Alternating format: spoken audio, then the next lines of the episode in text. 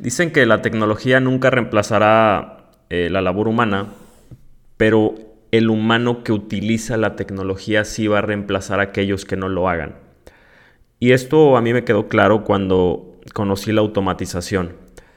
Eh, cuando empecé a automatizar, eh, aquí sí me refiero 100% a procesos tecnológicos, a plataformas de automatización para redes sociales, descarga de datos, base de datos, envío de correos, etcétera eh, me di cuenta de varias cosas. En primera, que había puestos de trabajo que eran sumamente suplibles, como puestos de servicio a clientes, que tenía varios que, generaban eh, un gasto sin sentido, pero por lo mismo, por no saber automatizar. Cuando recibes un volumen de comentarios muy fuerte, cuando recibes un volumen de mensajes muy fuerte y hay un bot trabajando 24/7 por ti que no te demanda seguro social, que no te demanda prestaciones y que no te demanda absolutamente nada más que un pago mensual en una plataforma para que tú puedas empezar a implementarlo. En este episodio vamos a hablar de la automatización de las ventas y cómo han cambiado los tiempos de cuando empecé a cómo se implementan actualmente, porque hay incluso ventas inmobiliarias que se realizan ya de manera automatizada eh, a través de reuniones de Zoom, plataformas de las cuales les voy a platicar, que me han permitido tener una empresa más eficiente tanto a la hora de firma de contratos como a la hora de captación de prospectos como a la hora de todo lo que tiene que ver con el, proceso. ¿no? Empecemos por los objetivos principales de una automatización. De pronto la persona o las personas se dejan ir porque, ah, mira, pues están contestando solo los mensajes, ¿no? Pero creo que es el humor superficial. Obviamente que si tienes una entrada de volumen muy fuerte de mensajes, a medida que son más fuertes, pues es más complicado contestar, ¿no? Porque te pueden estar mandando mensajes de una pauta, de una publicidad activa a las 12 de la noche, a las 3 de la mañana, porque hay clientes que lo hacen. Eh, y de pronto, pues tú no tienes a nadie contestando esas horas, ¿no? En cambio, si tienes una automatización, un bot que, que esté contestando estos mensajes, evitas la pérdida de datos. Y eso es de lo más primordial. No saben la cantidad de mensajes que entran en madrugada. Pareciera algo raro, pero, pero sucede bastante. Entonces, el primer objetivo de una automatización es la descarga de servicio a clientes. Es decir, que de manera automatizada se, se contesten mensajes y se les dé un seguimiento de captación, de, en el embudo de venta, de remarketing y demás. Esto es lo primero, ¿no? Tener un buen servicio a clientes puede hacer una gran diferencia en tu empresa. Número dos, la base de datos. Siempre que hablamos de automatizar, el objetivo principal es generar una base de datos, es decir, que todo ese tráfico que te está entrando a través de la pauta, a través de los canales de redes sociales orgánicos, a través de los correos que mandas, a través de la captación que hiciste de cierta forma, todo eso se quede centralizado en una base de datos. De pronto la gente piensa que hacer campañas de formularios de clientes o de landing page o de algún tipo de pauta que te dirija a una plataforma externa para un vaciado de datos es tedioso. La realidad es que sí, mientras más datos pidas, posiblemente más se te va a quedar la gente en el embudo. Por eso los datos que pidas tienen que ser concisos y directos cuando estás solicitando datos para una automatización. Lo más importante de que te llenen esos datos es que te los quedes, ¿no? ¿Qué pasa si mañana cierran Facebook? ¿Qué pasa si mañana cierran Instagram? ¿Qué pasa si mañana se cae WhatsApp? ¿Qué pasa si mañana eh, no funciona alguna red social? Pues que todos los datos que se quedaron ahí en WhatsApp, que todos los datos que se te quedaron en Facebook Messenger pertenecen a esa empresa.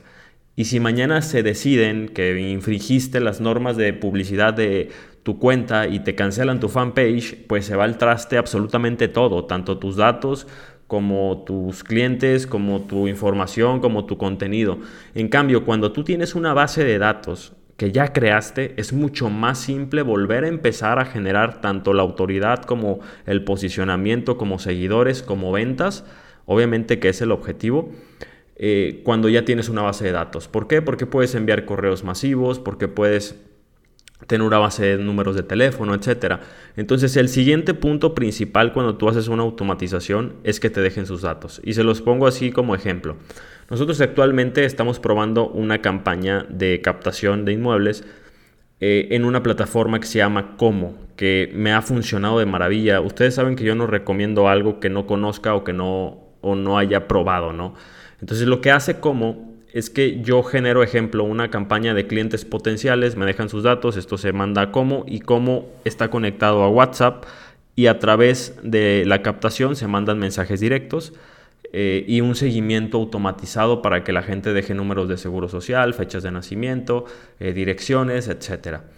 Ahí mismo se puede automatizar también un tema de calendario, es decir, tú puedes automatizar el calendario de manera, pues ahora sí que automática, ¿no? Que la gente seleccione un día, la hora, la visita la propiedad, etcétera, y a ti simplemente te llega la notificación de que hay personas interesadas en esto. Ese es el, el, segundo punto, ¿no? Que tengas una base de datos robusta, algo que te pueda funcionar y algo que tengas 100% automatizable. Y como tercer punto, pues obviamente es la automatización del negocio. Una automatización la entendemos como pasos de manera lógica que van siguiendo cierto proceso de manera automatizada, es decir, sin requerimiento de una mano humana.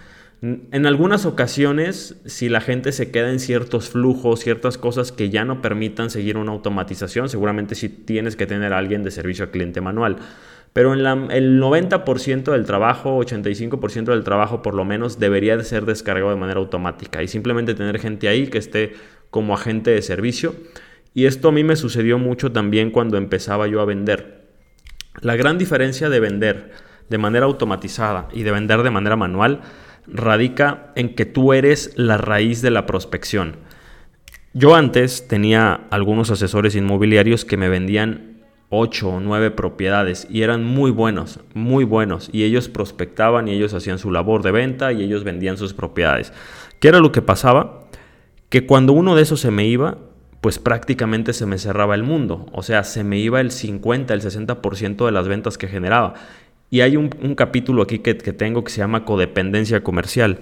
Empiezas a generar esta codependencia comercial con asesores. ¿Por qué? Porque ellos tienen el sartén por el mango. Entonces, hace dos años que empezamos el proceso de automatización, empezamos a generar nosotros la prospección. Es decir, el nuevo asesor inmobiliario, o por lo menos el que muchas inmobiliarias ya están buscando, es un killer, una persona, un cerrador eso es lo que tú estás buscando. ¿Por qué? Porque tú lo único que vas a hacer es que a través de, esta plataforma como Como, vas a bajar los datos, le vas a pasar los leads y ellos simple y sencillamente tienen que ir a cerrar. Esa va a ser su labor. Y si se te va mañana, pues lo único que tienes que hacer es encontrar otro buen vendedor, pero la prospección, los datos y los clientes están en tu poder. Esa es la gran diferencia. Actualmente, si tú dependes mucho de un asesor, te recomiendo que empieces a plantearte contratar cómo para que empieces a automatizar tu servicio y que toda la prospección se quede contigo y si mañana se va, simplemente pongas otro mono diferente que sea muy bueno cerrando, pero de esa manera simplemente necesitas un killer. Obviamente dentro del proceso de reclutamiento tienes que ver que sea buen vendedor, que tenga valores, ética, etcétera, pero lo principal es que la automatización te permite tener el sartén por el mango a la hora de vender. Ahora, ¿qué plataformas utilizo? Como les digo, la principal es Como, que es la que me ayuda a automatizar todo de manera interna y todo lo que voy haciendo yo se los voy compartiendo aquí.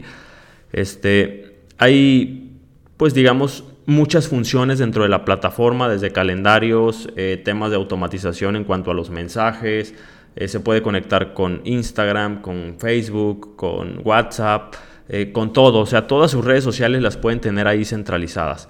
Entonces yo sé que muchos de ustedes, eh, pues antes de lanzarse a contratar un servicio, quieren probarlo, ¿no? Entonces aquí yo les conseguí en el enlace de este podcast, vayan a la descripción, van a tener 14 días gratis para que ustedes prueben la plataforma.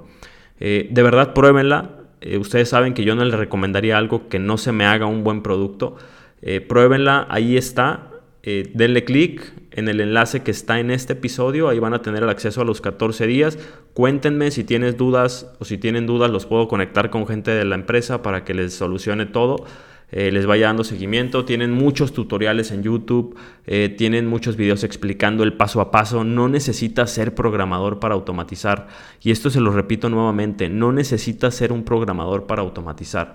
Si tienes ciertas dudas, ciertas conexiones, cómo se conecta una plataforma y demás, eh, esto está casi, casi eh, automatizado al 100% con un clic. O sea, tú conectas tu Facebook, tú conectas tu Instagram, tú conectas tu WhatsApp poniendo el número de teléfono y no hay mayor complicación. Entonces, si quieres empezar a automatizar tu, servicio, utiliza como, dale clic al, al enlace que está en este episodio, prueba los 14 días, cuéntame cómo te va y si quieres seguir bajo el esquema tradicional, si quieres seguir dependiendo de un asesor que te venda 10 casas y que mañana se te vaya y se te acabe el negocio, eh, no te lo recomiendo. De verdad, empieza a implementar la automatización, que esta va a ser, como a mí me sucedió, un parteaguas, un antes y un después en la empresa, en el giro que tenga, si es inmobiliario, si es constructora, si es un despacho fiscal, un despacho legal, todo se puede automatizar, señores. Así es que vayan al enlace, denle clic y nos vemos en el siguiente episodio.